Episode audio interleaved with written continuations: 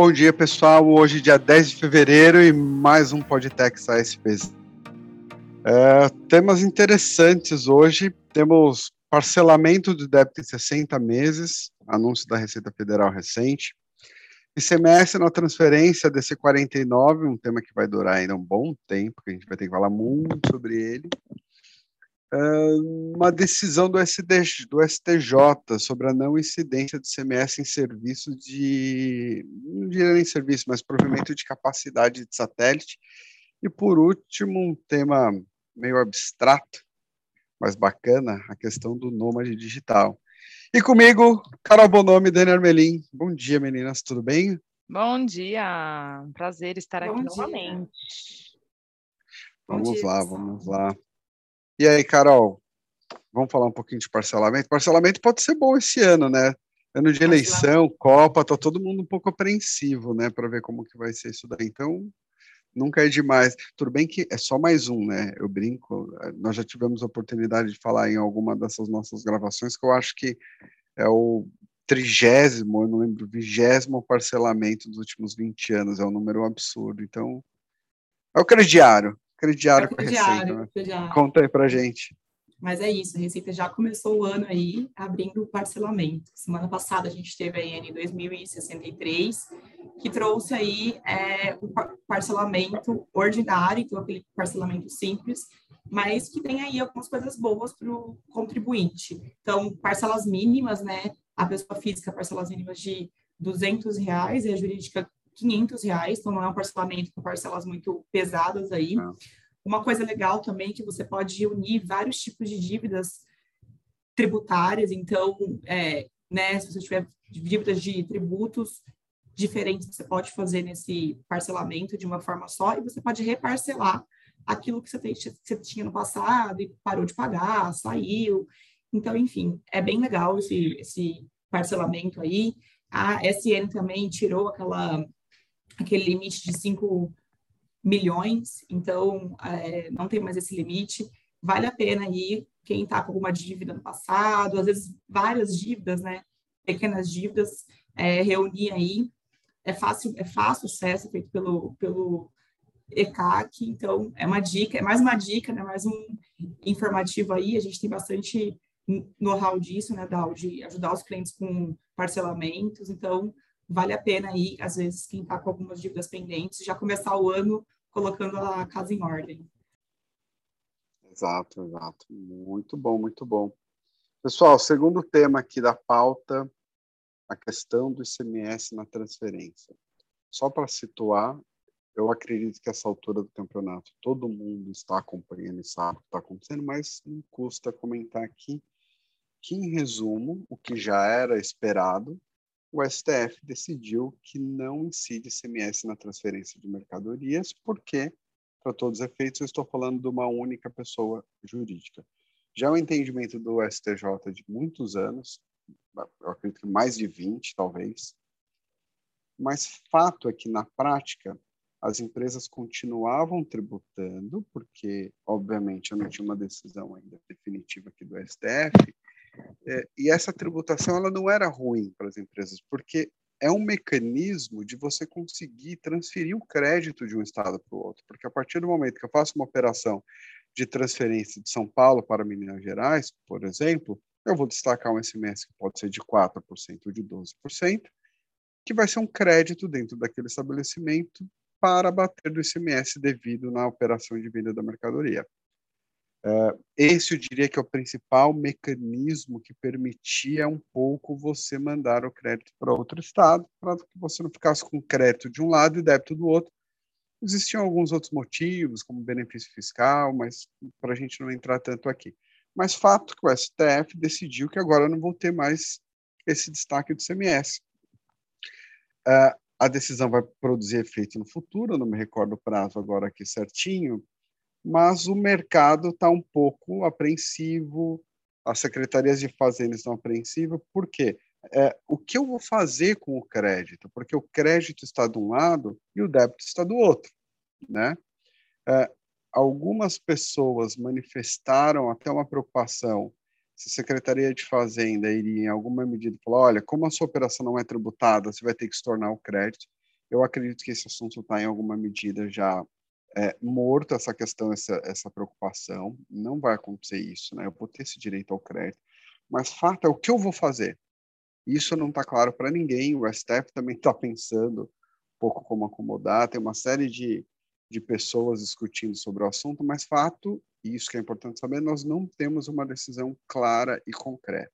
O que eu particularmente acredito é que, em alguma medida, eu vou criar algum sistema de compensação. Né?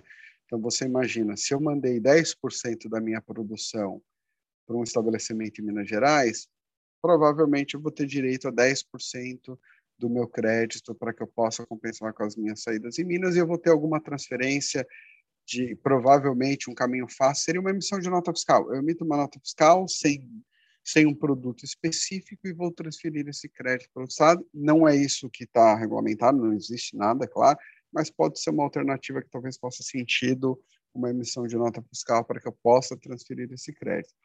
Agora, o que, que é importante, né, no momento como esse?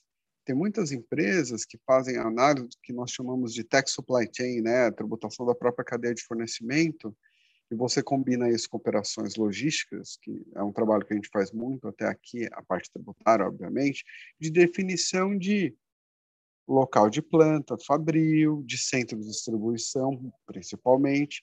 Então, esse é o momento que isso pode ser muito afetado. Existe um nível de incerteza na abertura de um estabelecimento em outro estado, dado que eu não sei como vai funcionar essa questão da transferência desse crédito, tá?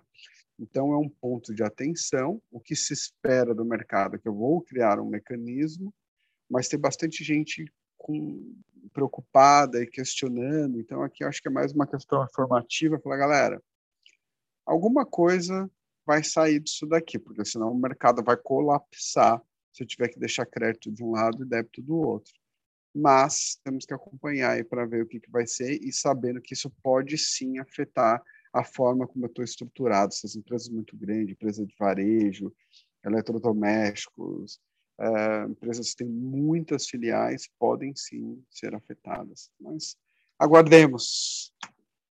Muito bom, Dal. Muito bom. ICMS, novamente, você ah, dando aula aqui. que delícia, ICMS. É, super eu falo, é, eu sempre brinco, né, que para você gostar de, de para quem gosta de CMS em alguma medida, você tem que ser um pouco masoquista, porque é o tributo que mais te maltrata no dia a dia, quando você pensa esse monte de estado, publicação, diferenças de regras, mas e já que estamos falando de CMS, para eu até encerrar os meus assuntos aqui, nós temos mais um é, e, e eu gosto de trazer esse assunto mais pela questão informativa, porque ele tem uma aplicação mais restrita. Nós temos alguns clientes do setor, então os afetam, mas não é para todo mundo, que envolve questão de telecomunicação, para ser mais preciso, fornecimento de satélite, né?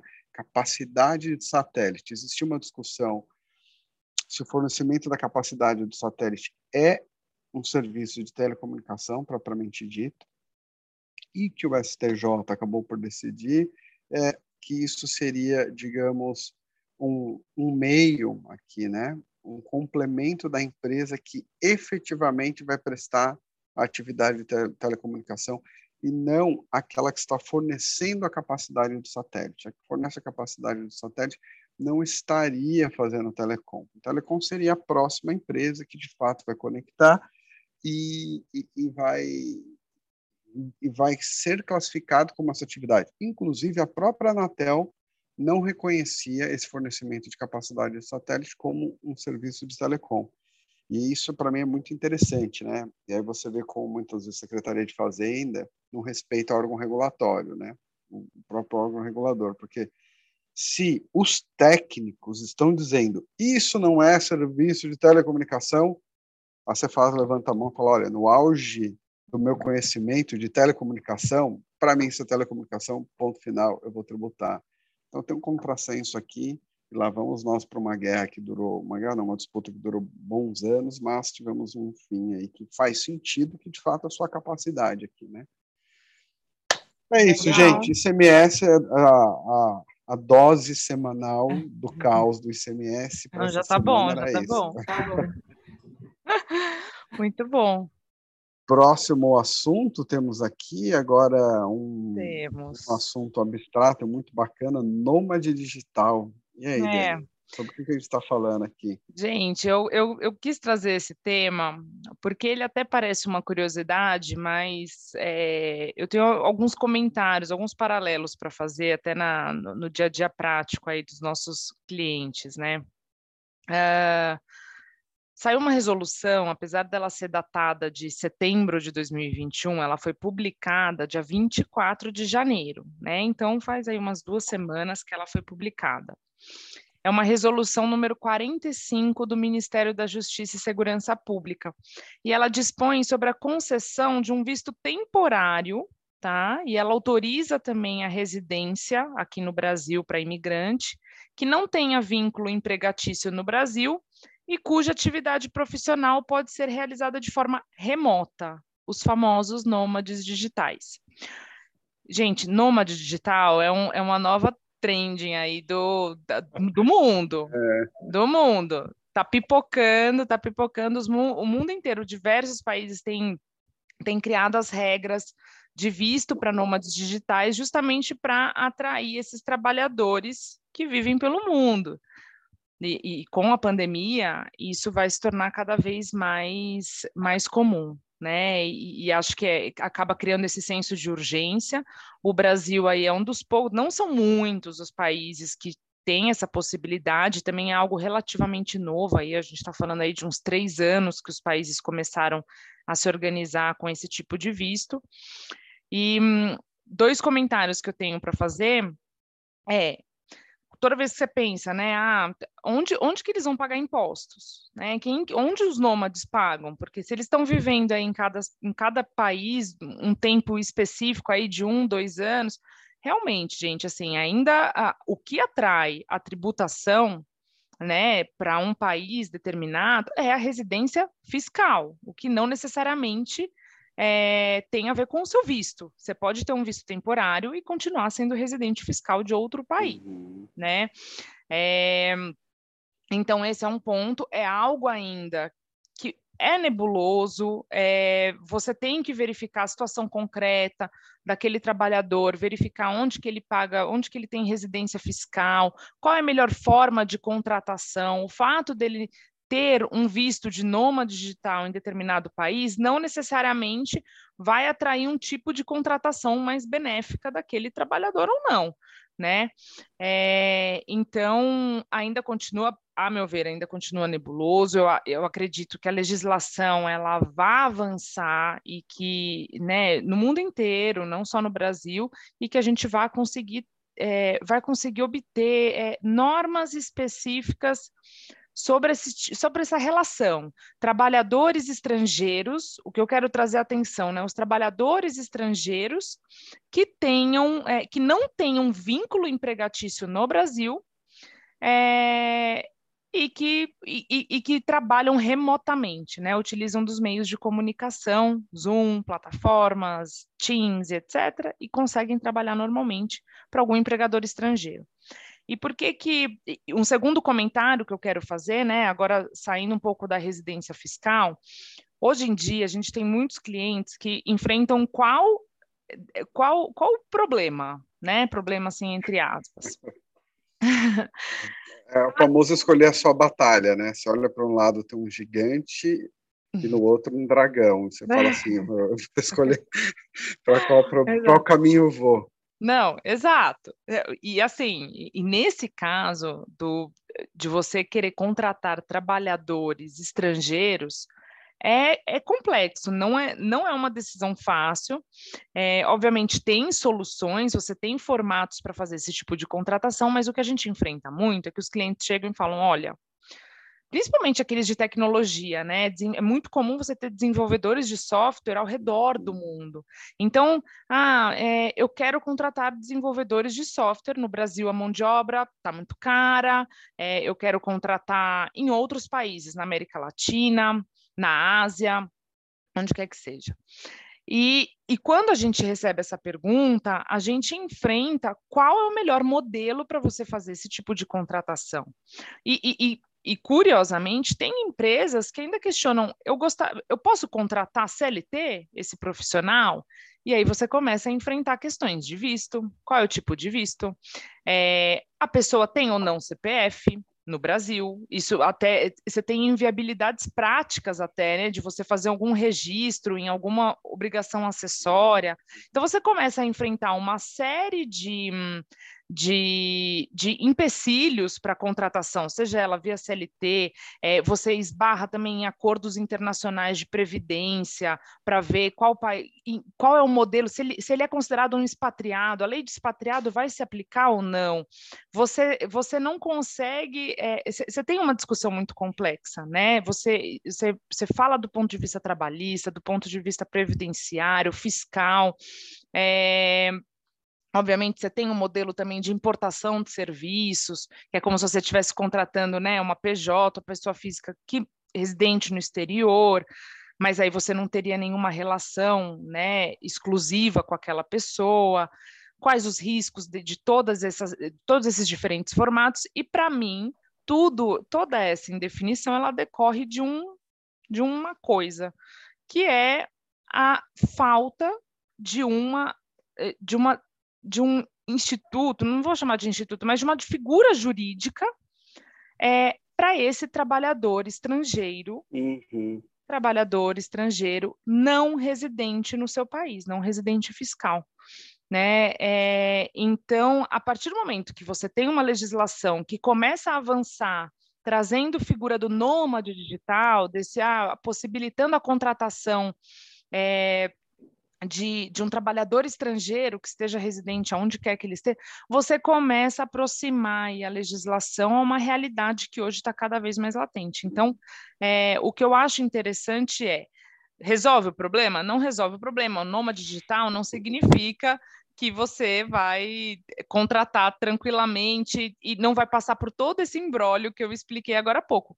Mas você se aproxima e já começa a ter é interessante, né? Então traz esse ar de curiosidade do nômade digital, de você já ter uma figura aí um pouco mais evoluída do que você tinha anteriormente, né? Então acho interessante trazer esse tema por conta disso. Ah, legal.